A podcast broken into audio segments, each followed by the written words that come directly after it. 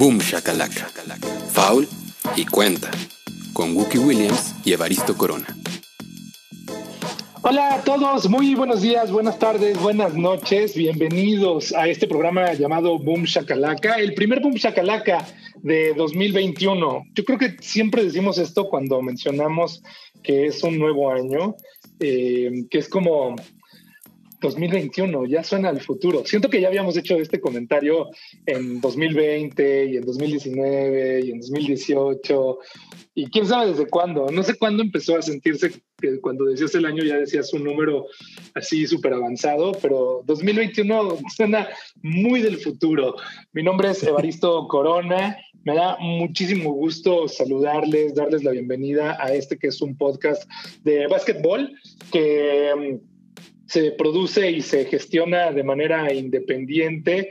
Lo hacemos nosotros mismos por el amor y por el gusto de reunirnos a platicar de básquet. Y hablo en plural porque yo estoy de un lado, pero la otra parte de este programa la hace mi querido amigo, hermano, compañero de batallas, de programa, de viajes, de vida y de otras cosas de cervezas, eh, aunque hace mucho tiempo que no nos tomamos una cerveza y que no nos vemos en persona. Guki Williams y Guki, estás del otro lado del viaducto, nomás, en realidad. O sea, no nos vemos hace como 11 meses, pero en realidad lo que nos separa es el famosísimo viaducto de la Ciudad de México. Como, como kilómetro y medio y ya, ¿no? ¿no? No es tanto, está aquí cerquita. Sí, sí, no, no es tanto. La verdad que no lo es. Eh, y nada, te saludo. Muchas gracias por tomarte el tiempo de venir a platicar el día de hoy. Tomamos una pausa después del programa de altas y bajas porque hubo una vacación, un receso, una mudanza. La vida sigue ocurriendo y sucediendo, aunque pues, a puertas cerradas en su mayoría, pero acá seguimos y hoy tuvimos que sesionar así de emergencia porque pasó lo inevitable. Ya no había más, ya no había forma de contenerlo.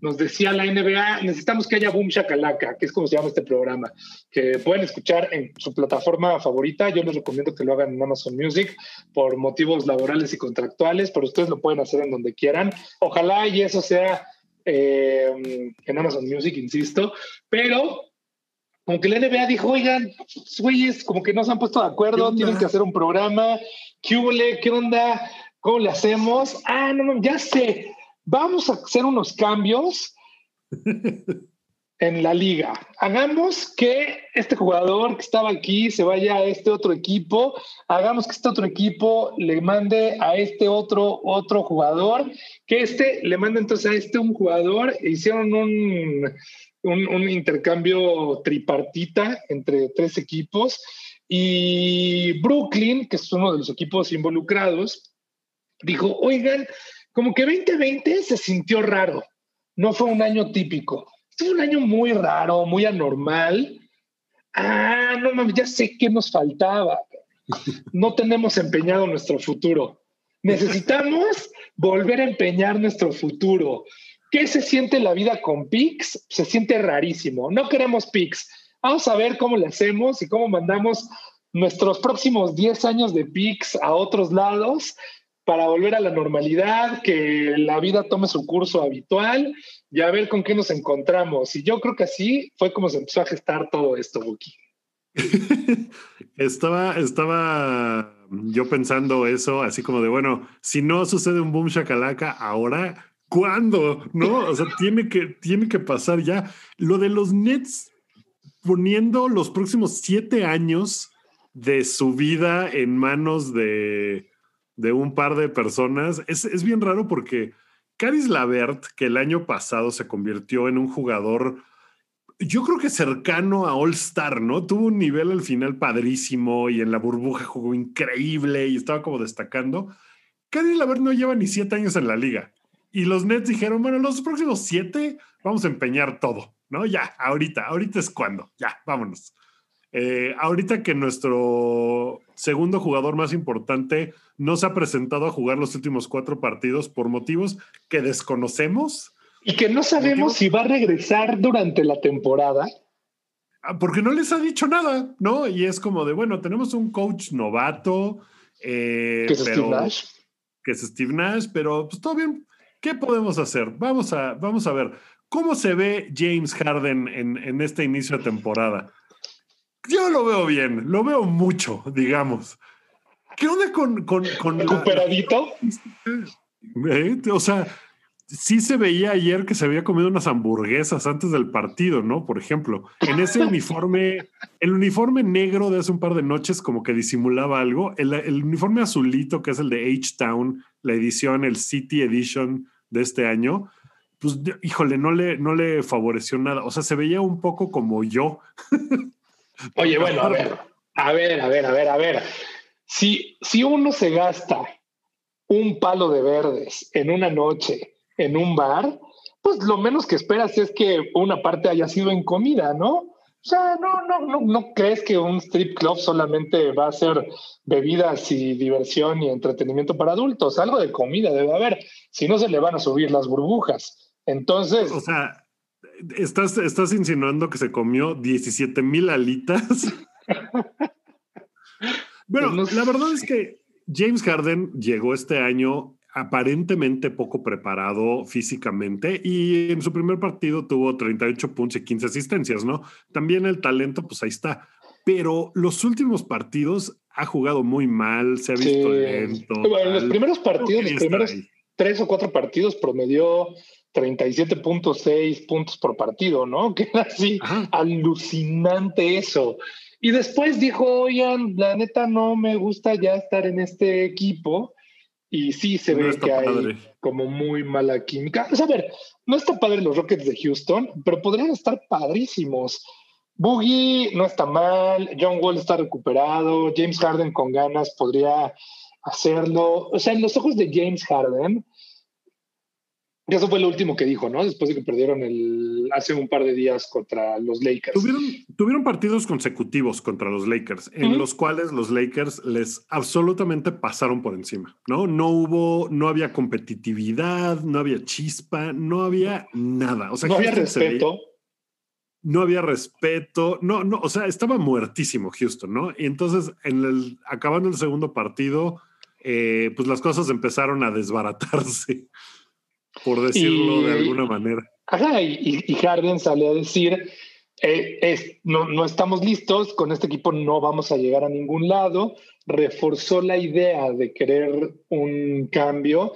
Eh, horas antes de eso, el equipo, la directiva o alguien de ahí había filtrado eh, la sensación de que veían que James Harden podía terminar la temporada en Houston y yo creo que le llegó la notificación a Harden y dijo, no, no, no, a ver, espérate, compa, no tengo ganas, yo la neta ya me quiero ir, ya no quiero estar aquí.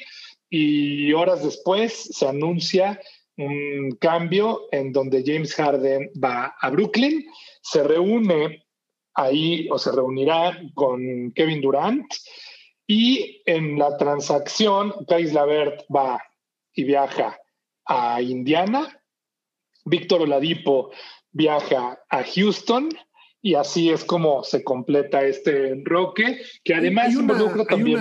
Hay una, alita más, ¿eh? que es Cleveland. Cleveland ahí metió el pie y dijo, bueno, yo también quiero, échenme algo. Y, y le echaron el jugador que yo creo que es el, el, que más afectado va a salir de toda la operación, que es Jared Allen. Claro. Que Jared Allen tenía una muy buena temporada. Eh, todo el mundo pensaba que DeAndre Jordan, por ser amigo de eh, Kevin Durant y tal, iba a empezar los juegos. Y pues no, Jared Talent estaba promediando doble-doble, la mejor temporada de su muy joven carrera. Tiene apenas 22 años, creo. Eh, y que me lo mandan a Cleveland a estar detrás de Andre Drummond y Javel McGee y pues medio al olvido. Pero Cleveland estaba ganando partidos. Sí, pero ya se les lesionó todo el mundo, ¿no? O sea, la, temporada ha estado muy rara. Hoy hay tres partidos pospuestos.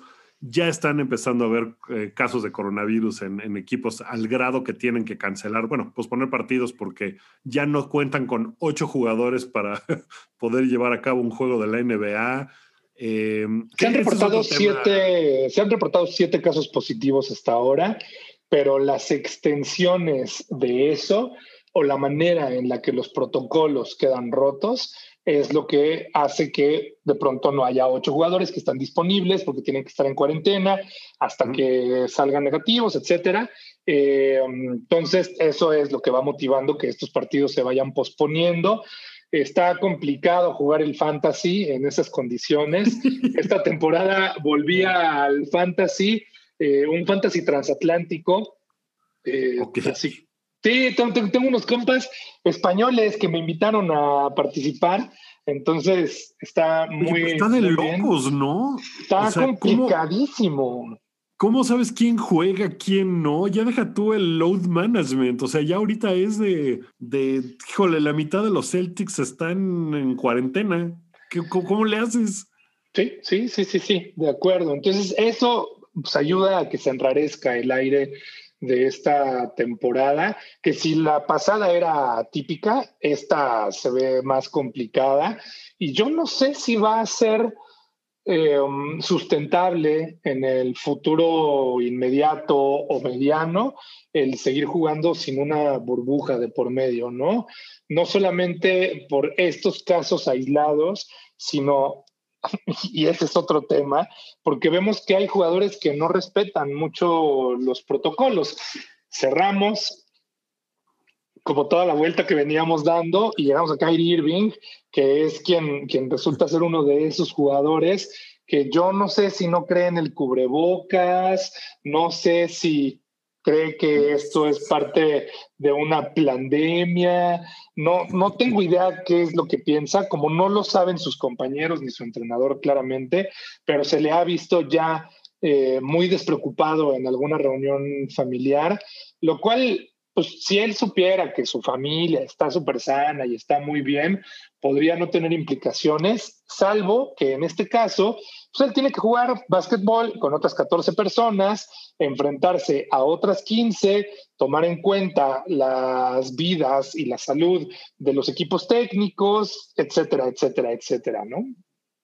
Y, y, que además debe ser increíblemente frustrante para sus compañeros verlo en eventos sociales, o sea, hizo, hizo este asunto de una reunión familiar en donde no traía cubrebocas y, todo mal. Después estuvo en, un, eh, en una reunión en Zoom para recaudar dinero para, eh, para algo, para alguna cosa que, que está, está, está buenísimo que haga eso y todo, pero lleva cuatro partidos y probablemente el resto de los de esta semana sin aparecerse, ¿no? Diciendo que no puede atender el básquetbol por razones personales, sin decir en realidad qué son esas razones personales, sin hablar más allá del tema. Yo estaba pensando, a lo mejor es una cuestión como de, tengo razones personales porque eh, tengo una depresión aguda en este momento, tengo estos problemas de salud mental que necesito atender.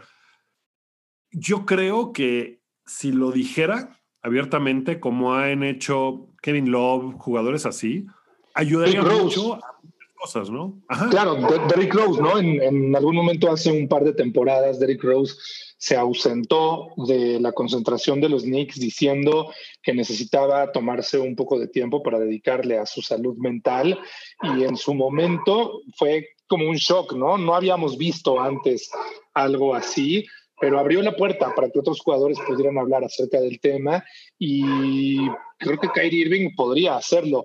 No tengo idea de si ese es el caso. De nuevo, nadie lo sabe. yo la verdad estaba, estaba especulando durísimo, pero pensaba yo, bueno, ¿qué podría ser como para que no pudieras decir, tengo un problema familiar, tengo eh, un familiar enfermo, tengo otras cosas que atender? O sea, hoy Stephen A. Smith en la mañana decía, yo creo que él debería retirarse evidentemente no es su prioridad el básquetbol y si no tiene las ganas de jugar a este nivel y le está quedando mal a un montón de gente, pues que se retire, que se retire y se dedique a hacer cosas, porque él lo ha dicho, ¿no? Kyrie ha dicho, yo estoy dispuesto a dejar todo para avanzar las causas sociales, lo cual me parece increíblemente valioso y se lo respeto mucho pero pues como que en este momento o está en una o está en otra, ¿no? O sea, podría estar en las dos, pero no puede estar ausentándose así, dejando a su equipo sin respuesta alguna de, pues es que no podemos hacer un plan de juego porque no sabemos cuándo va a, poder jugar Kyrie. Es una cosa muy rara. Y sobre todo, conociendo a Kyrie y conociendo su forma de pensar, eh, sus rants en contra de la prensa, haberle llamado peones a todos eh, hace, antes de que empezara la temporada. Conociendo todo eso de Kyrie, es que empiezas a pensar algo, pues algo está en su cabeza dando vueltas, eh, robándole la atención del básquetbol, ¿no? Si fuera un jugador que nunca ha tenido ese tipo de, situaciones, pues a lo mejor le das el beneficio de la duda. Con Kyrie es un poquito más difícil. Sí, caray, qué difícil tener a un jugador tan capaz, tan inteligente, eh, pues de pronto dando como estos bandazos en donde si necesita ayuda no la pida, ¿no? O, espero que lo esté haciendo, si ese es el caso, de manera privada. Tampoco tiene por qué ser público eh, como, como si necesita ayuda, pero sí hay una corresponsabilidad para con sus compañeros, para con su institución. Hay un tema de profesionalismo también, ¿no? En donde él debería, eh, yo quién soy para decirle a Kyrie Irving lo que debe y lo que no debe de hacer, pero tal vez su contrato lo, lo estipula. Pues sí, debería de avisarle a la institución que le paga no poco, sino unos buenos millones de, de dólares cada mes. Eh, pues decirle, oye, ando en esto, aguántame tantito o cómo le hacemos. Quizás sí le avisaron a la institución y por eso dijeron, ah, pues bueno, no, no nos sentimos en terreno seguro, vamos por James Harden. Y, no sé si tampoco es el plan B más eficiente de todos en este momento de la vida. Ah, y, y lo que quiero decir es que este equipo puede ser una cosa histórica, padrísima, que nos va a dar muchas alegrías, o puede ser un absoluto desastre, un circo, y yo, si le soy sincero, creo que estará más cerca de la segunda que de la primera, aunque tengo muchas ganas, más ganas de que sea la primera. A ver, hablemos en términos de básquetbol, ¿qué, qué significa Harden en ese equipo y todo. Nada más quería yo, ahorita que hablabas de los pocos o, no pocos pesos que le pagan a Kyrie, eh, con James Harden en, en los Nets, la nómina de los Nets Nada más para tres jugadores, que son James Harden, Kevin Durant y Kyrie Irving, son 115 millones de dólares. Eh, equipos como los Knicks, Oklahoma, Charlotte, Sacramento y Atlanta, todos tienen nóminas más bajas que nada más esos tres jugadores. Entonces, Afortunadamente para los Nets tienen a varios jugadores que están atados eh, ya, ¿no? A contratos y que no es como que el año que entra van a tener que llenar el roster con a ver con qué, porque ya no tienen dinero, pero igual es un dineral el que se están gastando en esos tres jugadores que el más joven es Kyrie, ¿no? Él, él es el que tiene menos años. Sí, él tiene 28 años. James Harden tiene 31 y Kevin Durant tiene 32. 32 es correcto, ¿no? 32.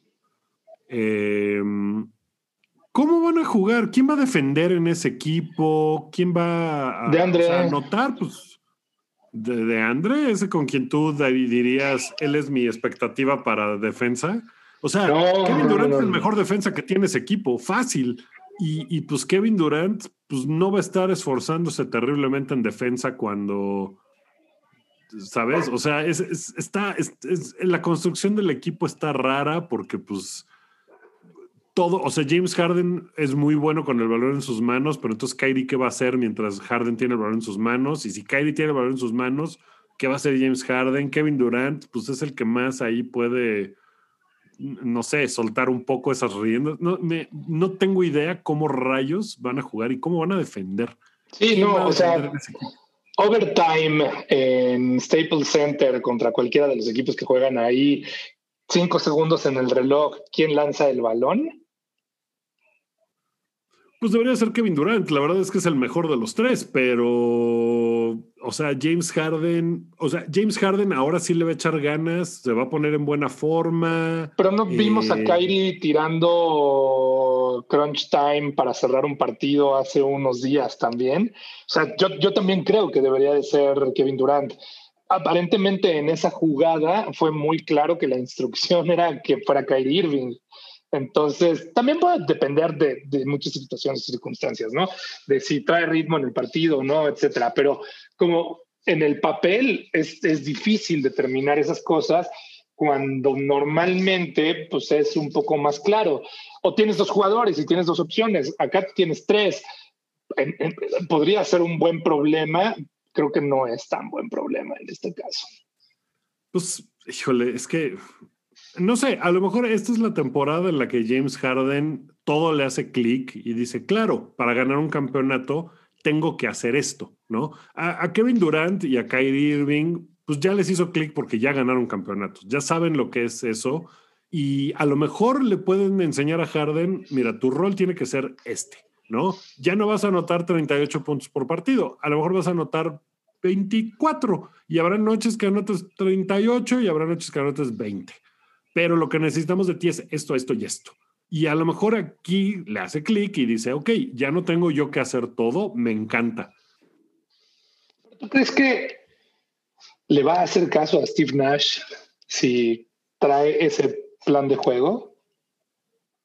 Pues mira, creo que en este momento es donde el hecho de que esté Mike D'Antoni como entrenador asistente viene bien, porque pues quieres que no, pues Harden y él pasaron por muchas, muchas, muchas cosas y Mike D'Antoni hizo a James Harden.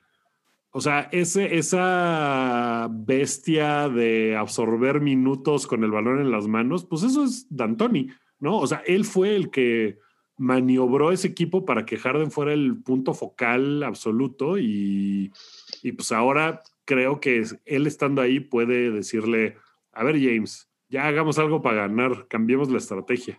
¿Quién manda no en van este a jugar equipo? lo mismo, ¿mande? ¿Quién manda en este equipo? Ay, pues yo diría que Kevin Durant tendría que mandar, pero pues él es un pastelito. No es un pastelito. me no un parece, pastelito. no, me parece muy injusto que pase a la historia con eso. No, para nada. de- Todo, todo bien, todo bien con Kevin Durant, pero o sea, siento que el que cree que es el mejor de todos es Kyrie y el que es mejor que todos es Kevin Durant. Entonces ahí, o sea, la jerarquía tendría que ser así. Eh, y, y Harden, pues también es, o sea, Harden puede llegar a decir, ah, yo soy MVP, ¿no? ¿Tú qué eres, Kyrie?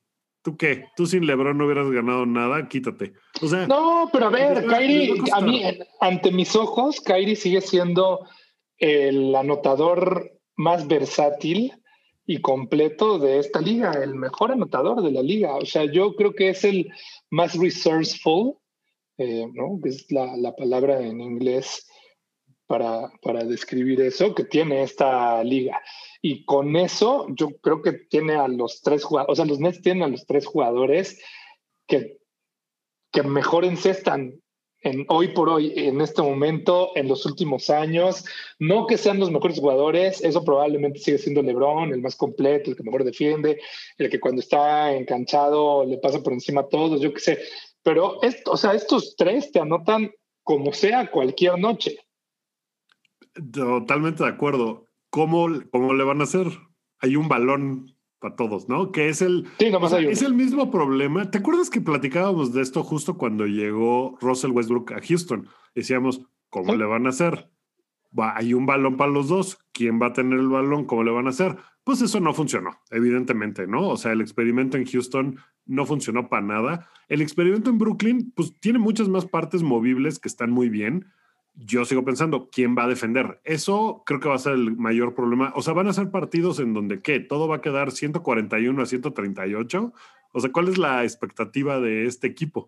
¿Sabes? Sí, no, pero, pero además no solo es quién va a defender, sino quién va a jugar, porque este equipo de Brooklyn tiene una profundidad chiquitita, ¿no? Pues ya, ya no tienen a Torian Prince, que también se fue a los Cavs en este cambio. Eh, pues siguen teniendo a Joe Harris, que es un increíble tirador de triples. Tienen a Spencer Dinwiddie, que estaba lesionado. Eh, Spencer Dinwiddie se va a perder un ratote, ¿no? Sí. Sí, sí. Eh, A de Andre, de Andre, que lo, lo acabamos de mencionar. Andre a Lukaku Cabaret, ¿cómo se llama? Ese, ese dude que tiene un nombre increíble. Luau nombre. Cabarrot. Luau Cabaret, Lukaku Cabaret. Eh, pues sí, no sé, está, está raro, pero. Pues el Landry Shamet, que es Novatis. Pues sí, es como de, ah, pues está chido tenerlo. Yo creo que. Yo creo que les va a costar un poquito al principio, pero mira, a los Nets ya les estaba costando. O sea, su récord hasta ahorita no es así como de, wow, qué aplanadora. Como, ¿te acuerdas del primer partido de los Nets? De 500. Me, escribió eh, eh, Raúl Gutiérrez. eh, Saludos al potro. no, no, a quien le, otro, otro. A quien le mando un abrazo y un saludo. Eh, un fuerte abrazo donde quiera que esté, sí. Sí, sí van a estar así de cabrones los, los Nets o qué onda.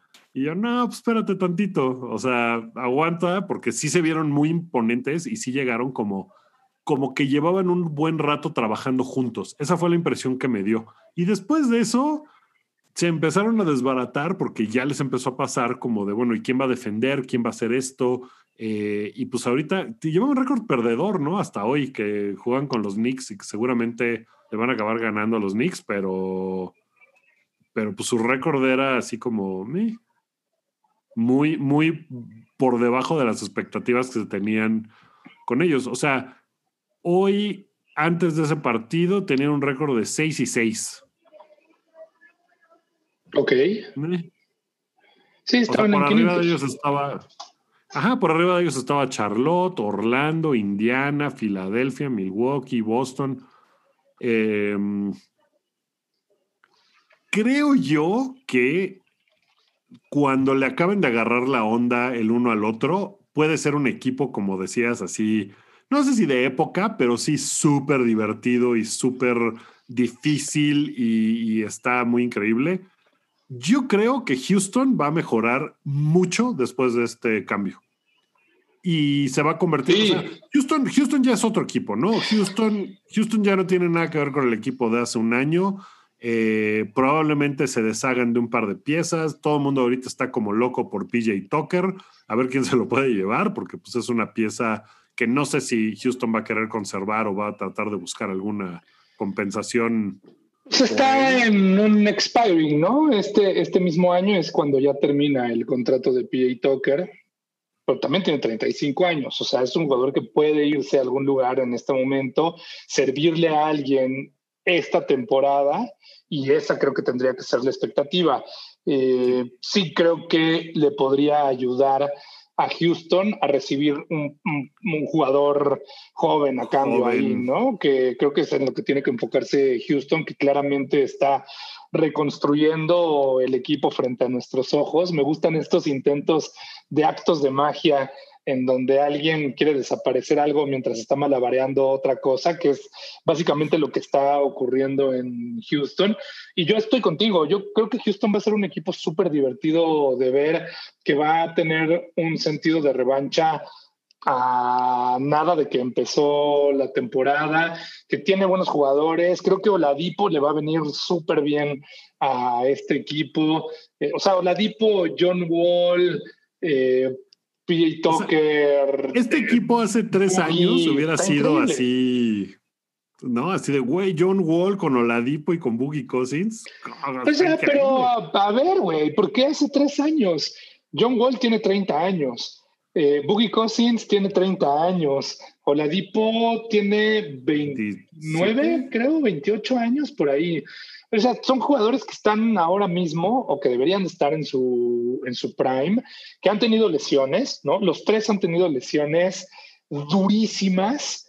Eh, Oladipo se recuperó al 115% porque regresó mejor de una de las, de las lesiones. Eh, John Wall todavía TBD, ¿eh? Yo no sé si, si ya confío en John Wall, pues está jugando muy, muy bien. Y Boogie, no tengo nada que decir ahí, o sea, creo que me esperaría un poco. Pero yo creo que está bien este equipo, o sea, no sé si me iría a tres años antes. Tienen a Christian Wood, que ha jugado súper bien para ellos. O sea, este equipo tiene nuevo dueño, nuevo gerente general, nuevo coach, nuevo roster. O sea, ya es otro equipo, ¿no? Houston ya es otra cosa.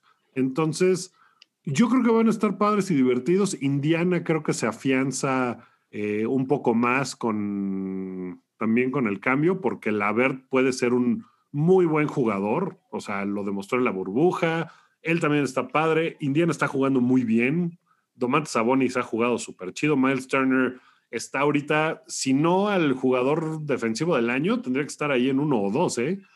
Ha, hecho un papel increíble. O sea, está, está bien padre. Creo que por eso me gustan este tipo de cambios en la NBA, que es así, de todo se revuelve, unos suben, otros bajan, son equipos que ya son completamente distintos.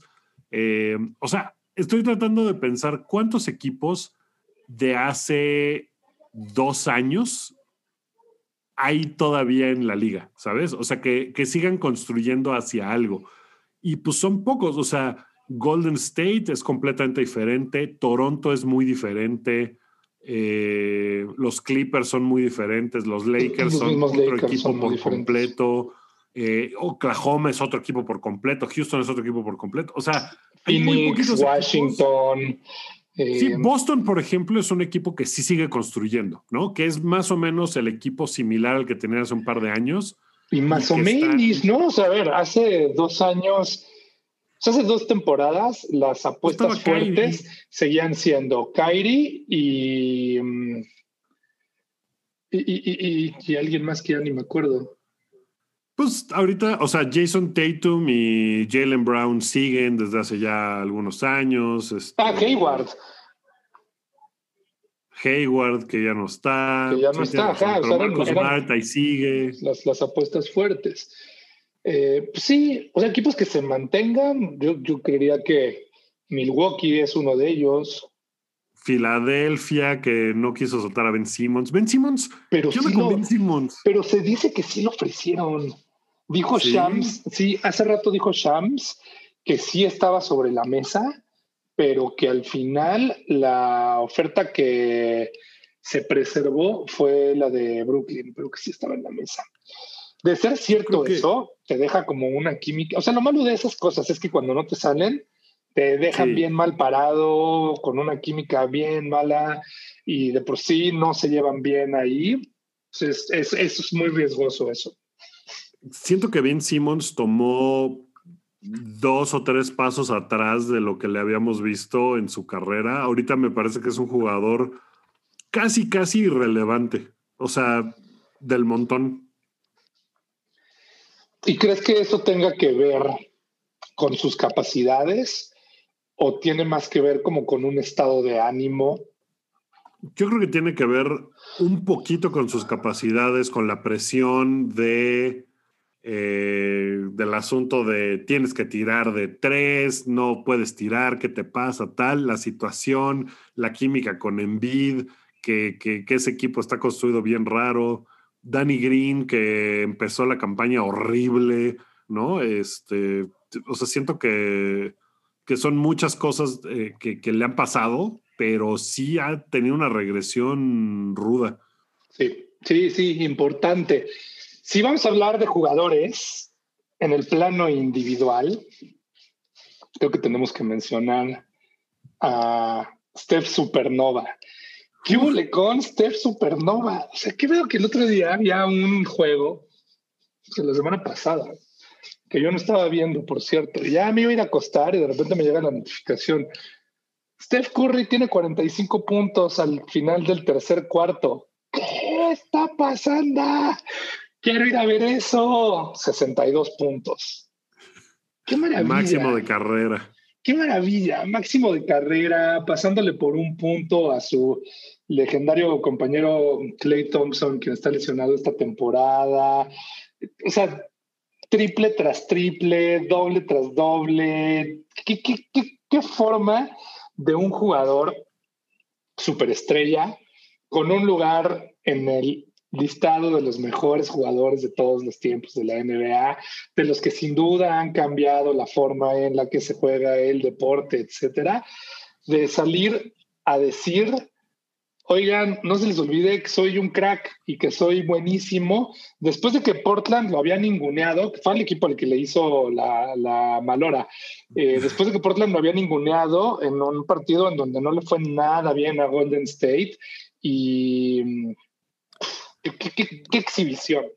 Golden State empezó el año horrible. O sea, empezaron muy, les, les, ganaron por 30 puntos dos partidos seguidos, empezaron muy mal.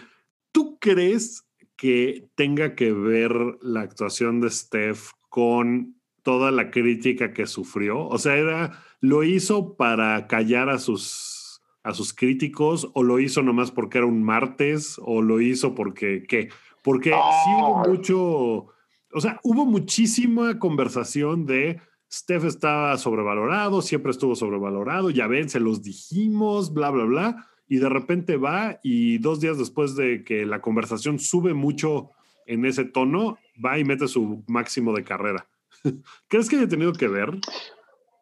No, tiene que ver, por supuesto, el orgullo, ¿no? Me parece que eso tiene mucho que ver, el orgullo, la manera en la que venían jugando, el regreso de Draymond Green, ¿no? Como estas cosas, pues todo va ayudando y todo va sumando. Yo creo que hay una cosa de inspiración máxima, encontrar tu ritmo, eh, venir con, con la cresta picada, eh, tener hambre todavía de demostrar que a tus 32 años sigue siendo eh, relevante.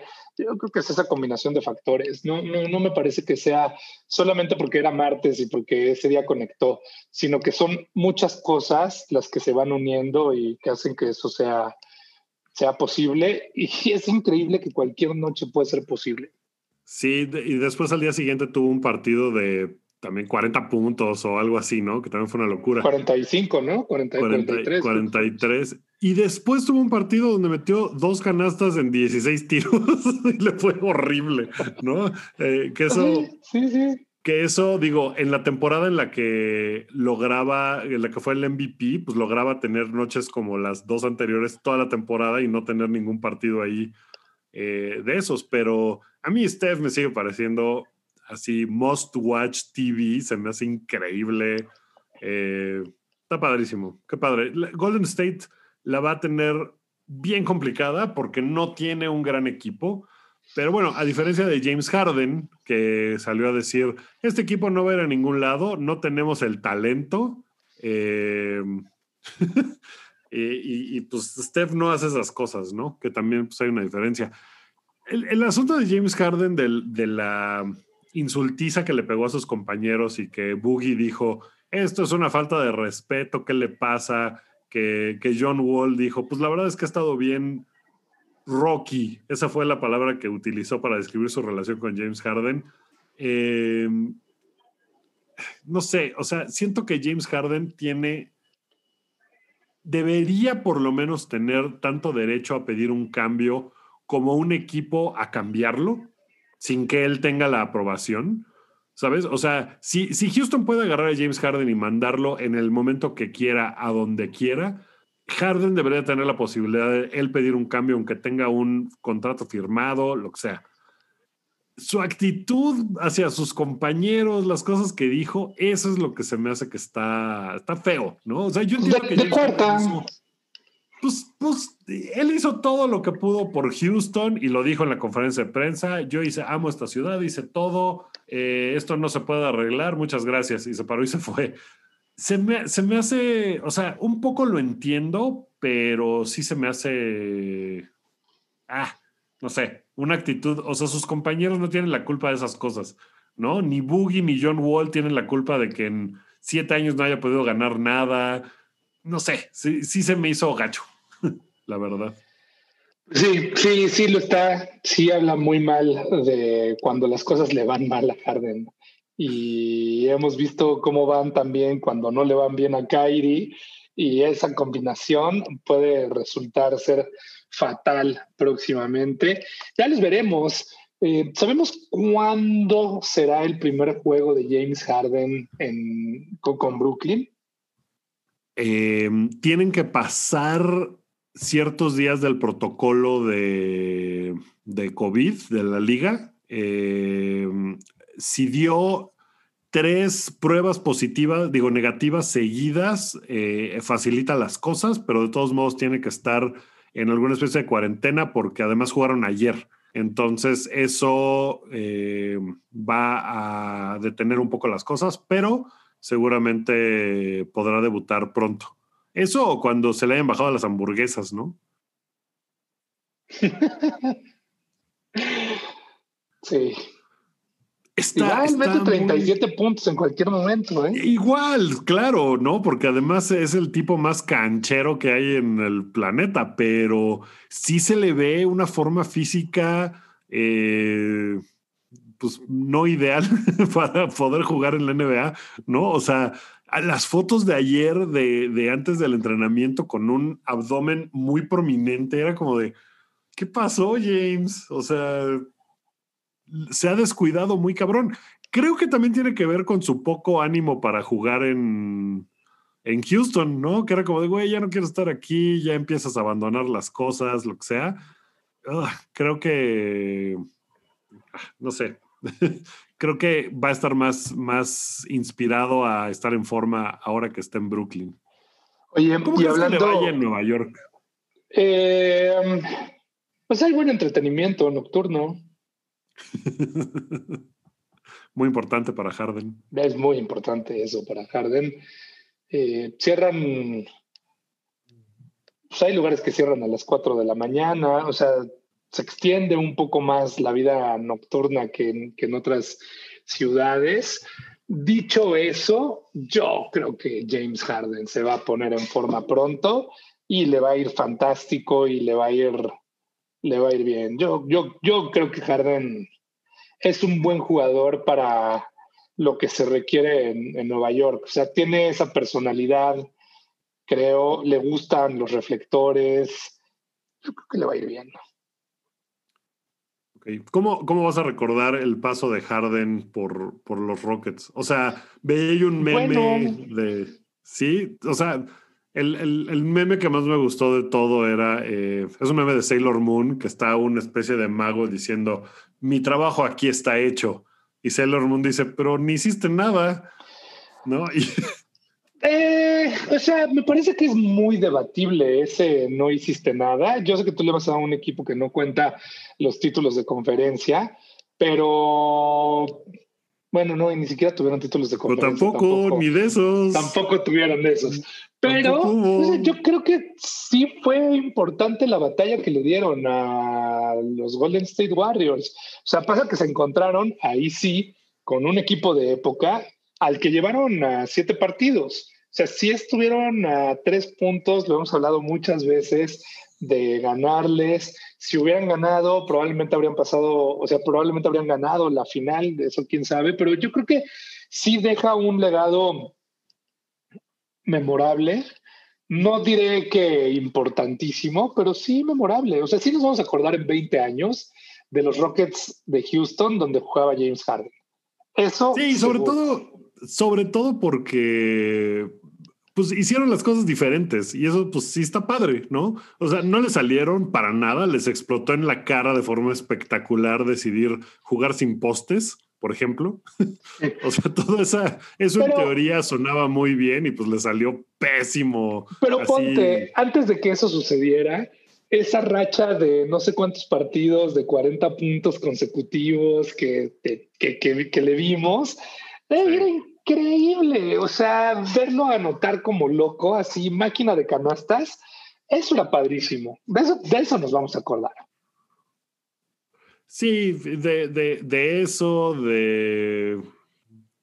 Pues digo, el, el, asunto es que no sé eso qué tanto haya tenido que ver, no, no, las, no la racha de, de 40 puntos, eh, sino el funcionamiento del equipo, qué tanto haya tenido que ver con Chris Paul, por ejemplo, ¿no? A quien pues también un poco pues menospreciaron y, y creo que Chris Paul era en, muchas ocasiones más responsable del éxito de Houston que el mismo James Harden. Eso es algo que no sé, o sea, no sé si James Harden va a acabar ganando un título durante su carrera en la NBA, ¿sabes? Sí. Eso es lo que, o sea, por ejemplo, Russell Westbrook, estoy muy convencido de que si las cosas siguen el curso natural de la vida, no va a ganar un título en la NBA. Que, a lo mejor lo acaba ganando en tres años, firmando con el equipo que esté hot en ese momento y que sea como de, ah, sí, Brooklyn lleva dos años seguidos ganando y juntemos a la pandilla de Oklahoma otra vez. Vente, Russell Westbrook. Este, ¿no? Y, entonces ganen. Pero así como de un equipo de Russell Westbrook ganando un título, no, no va a suceder. No sé si un equipo de James Harden lo va a lograr. Que, que por cierto, eh, Russell Westbrook está lesionado y su lesión ha empeorado en los últimos días y se perderá en las próximas tres o cuatro semanas. Uy, qué mal. Eh, que son, sí, son malas noticias para, para Washington y malas noticias para él. Pero mm, regresando al tema eh, de, de Harden, no sé, ¿tú piensas que Kevin Durant, por ejemplo, no puede llevar a un equipo a un campeonato en los próximos dos años? Sí, sí, sí, sí lo creo. O sea, Kevin Durant es así implacable. No sé si a ese equipo, no sé si a Kyrie Irving y a James Harden, ¿sabes? Y ahora, ojo, tenemos que hablar de los próximos dos años, siendo este el primero de ellos, porque después de que termine la próxima temporada, tanto tanto Harden como Durant como Kyrie tienen opciones de jugador en sus contratos. Eso quiere decir que no están garantizados y si las cosas no salen bien para uno o para los tres, pueden decir Brooklyn, chido, ya nos, vamos, ahí se ven y a ver cómo recuperan algún pick en el futuro. Y está bien peligroso eso para la franquicia. Claro, si el año que entra eh, o este año todo le sale bien y ganan un campeonato, pues lo habrá valido, ¿no? O sea, no importa cuántas eh, selecciones de primera ronda hayas dejado ir. O sea, por ejemplo, para los Lakers, que se supone que dieron un, eh, o sea, una cantidad de assets y de jugadores loquísima por Anthony Davis, pues ya se pagó, ya ganaron un título, ya con eso está pagada esa deuda. Aunque no vuelvan a ganar en los próximos años, ya ganaron un título. Si para Brooklyn funciona así, ya habrán pagado, o sea, no importará que los próximos, o sea, que cuatro años más adelante las cosas se pongan mal, ¿no? Ya tendrán ese título y ya. Oye, tengo una pregunta. Sinceramente no conozco la respuesta. O sea, no, no, no es una de esas eh, preguntas nomás para ver qué, qué pesca uno. ¿Cuándo fue la última vez que vimos en un equipo a tres jugadores MVP en su prime? Nunca. ¿Ha pasado eso? Porque ahora eso es, lo que tenemos, ¿no? O sea, tenemos a tres jugadores entre eh, los 28 y los 32 años que han sido MVP, los, los tres. No, Kyrie no.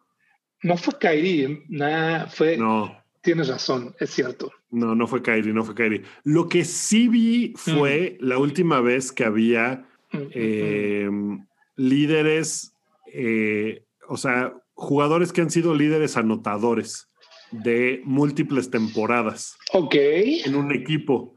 Y creo que la última vez que sucedió fue Karim Abdul Jabbar y Bob McAdoo en los Lakers como del 82, una cosa así. O sea, hace, hace muchos miles de años. Ay, qué divertido, qué cosa. Me encanta esto. le, pone onda a la temporada a mí el, el, status quo en la NBA como que no me... O sea, sí me gusta que, que Kerry vaya a permanecer toda su carrera en, en Golden State y que Giannis se haya quedado en Milwaukee, todo bien.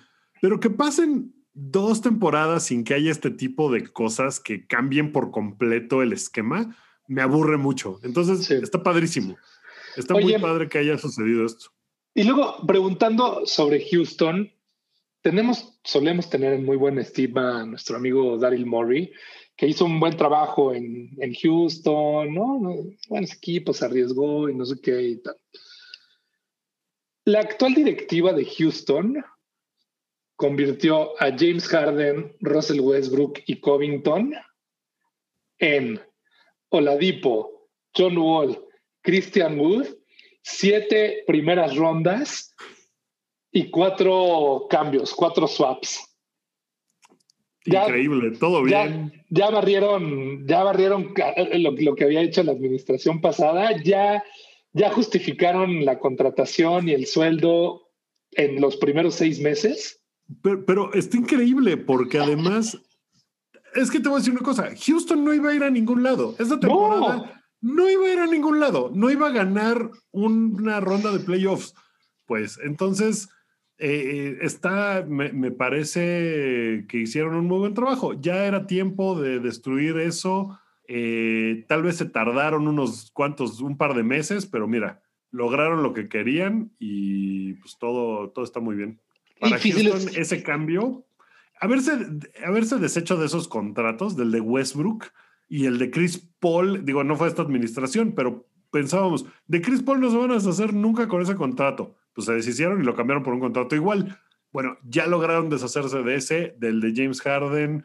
Houston sigue siendo un estado, eh, o sea, sigue estando en un estado que no tiene impuestos sobre la renta, entonces siempre va a ser un lugar medianamente atractivo para agentes libres. Qué, difícil es darse cuenta de cuando las cosas ya no dan para más. Y Houston lo, logró. O sea, ese es un super win que tienen y que se pueden anotar, porque hemos visto a muchos equipos tratar de seguir, de aguantar, de llevarlo. Eh, Portland, eh, ¿no? A ver hasta dónde. Y y Houston lo supo manejar. Y ahora, hoy por hoy, se les ve un futuro muy interesante. No brillante todavía, pero se les ve un futuro súper interesante después de que terminen con esta camada de jugadores. ¿eh? O sea, no, no están amarrados a ellos. En realidad puede ser que lo más interesante esté por venir. Pues sí, Christian Wood tiene 25 años. ¿no? O sea, creo que, creo que en este momento Houston está en una mucho mejor posición, incluso que Oklahoma. Porque Oklahoma no tiene jugadores que son de estos que llaman cornerstones, así de, bueno, ¿sobre quién voy a construir? Sobre Shea Gilus Alexander, va, está chido, pero es muy joven. O sea, no puedes esperar que él te lleve a, a playoffs eh, inmediatamente ni nada. Houston sí, Houston podría estar compitiendo por un espacio en playoffs y después estar pensando en los próximos cinco años, sin broncas. Entonces creo que, creo que el cambio le viene bien a todo mundo, a James Harden, que seguramente ya estaba bien aburrido, así de otra vez esto, qué fastidio. Eh, no sé, creo que, creo que es una de esas situaciones en las que todo mundo gana. O sea, por ejemplo, el cambio, estoy pensando en cambios recientes que hayan implicado muchos jugadores, eh, cosas así. Eh, me viene otra vez a la mente el de Anthony Davis. Pues claramente le fue mejor a los Lakers que a los Pelícanos, ¿no? A lo mejor a los Pelícanos en el futuro vale haberse deshecho de ese jugador, pero de inmediato el impacto fue mucho más de Anthony Davis con su nuevo equipo que lo que se quedó en Cleveland. Creo que aquí, pues, a lo mejor James Harden va a tener ese mismo impacto eh, de inmediato en Brooklyn, pero no quedó nada mal parado Houston. Tiene tres jugadores bastante, bastante interesantes que te pueden, insisto, o sea, John Wall, Oladipo y Cousins está bien padre. O sea, sí, sí está padre. Sí, sí lo está. Que por cierto, eventualmente Oladipo, si fuese necesario, también podría volverse moneda de cambio antes de que termine esta misma temporada. Que termine su eh, contrato, ¿no? Sí, y el 4, el, el 4 de marzo él puede otra vez ser, ser moneda de cambio, si así lo considerara Houston, que, o sea, ya de Houston ya me espero cualquier cosa. ¿no? Después de, haber dado estos antecedentes, o sea, estos güeyes sí convierten piedras en pepitas de oro. Sí, sí, para el 3 de marzo Houston está fuera del panorama de playoffs no creo que digan, no, hay que quedarnos y hacer un push para playoffs durísimo. No, van a decir, vámonos, ¿no? Está bien, está, chido, ya, ya llegamos hasta donde teníamos que llegar, deshagámonos de lo que nos tengamos que deshacer para el futuro. Así que, pues bastante inteligente la nueva administración. Sí, en eso andan. Eh, hay jugadores que puedan llegar a, a Brooklyn, van a necesitar jugadores, ¿no?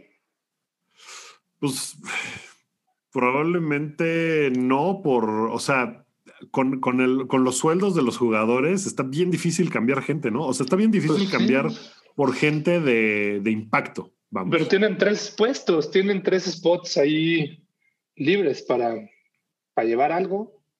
Van a tener que subir a alguien de la G League o alguna cosa así. O sea, eso es lo que yo pensaría que van a hacer. Y vuelvo a preguntar, ¿quién va a defender entonces?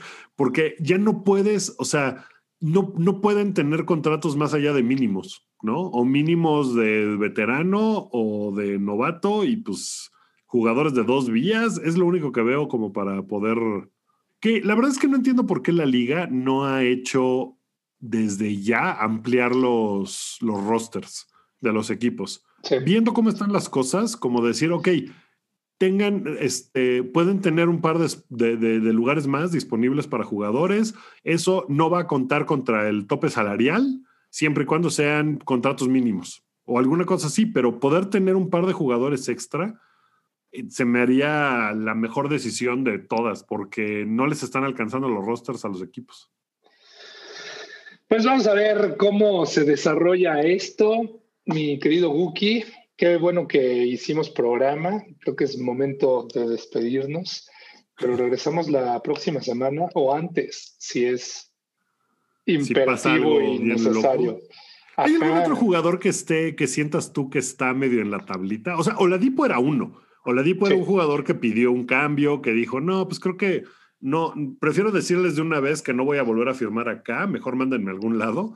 Eh, que también se me hace una posición, digo, no, no sé si así es como sucedió eso, pero cuando un jugador sabe que no va a volver a firmar con un equipo, mejor que les diga, cámbienme para que no me pierdan por nada. Eso me parece... Yo, yo tengo un pero ahí. Ah, sí, a ver. Sí, o sea, sí, pero me gusta cuando lo hacen como en corto y no salen a gritonearlo. Y no público. Cuando los jugadores salen a hacerlo público antes de trazar un plan con la directiva. Se me hace dos, tres chafón Anthony Davis, pero a la larga termina siendo mejor para todos. Oye, pero Anthony Davis sí les dijo, no voy a firmar. Sí, eventualmente les dijo, o se enteraron, o no sé, fue, sí, no sé. No, pues Clutch Sports sabe lo que hace. Sí, sí, sí, sí. O sea, ahí está mi pero. ¿Sabes qué? Me, no sé si viste ayer una jugada de, de LeBron. Ayer, ayer me, eché un cacho del podcast de Bill Simmons con Ryan Russillo, que, que, votó por Trump y parece que está muy arrepentido por haber votado por Trump, pero pues ¿para qué va a votar por Trump? ¿No? Eh, tan tonto. Este, y decía que eh, pues Bill Simmons ponía el caso de MVP para LeBron en este momento, así como de, pues yo creo que LeBron va a ganar el MVP.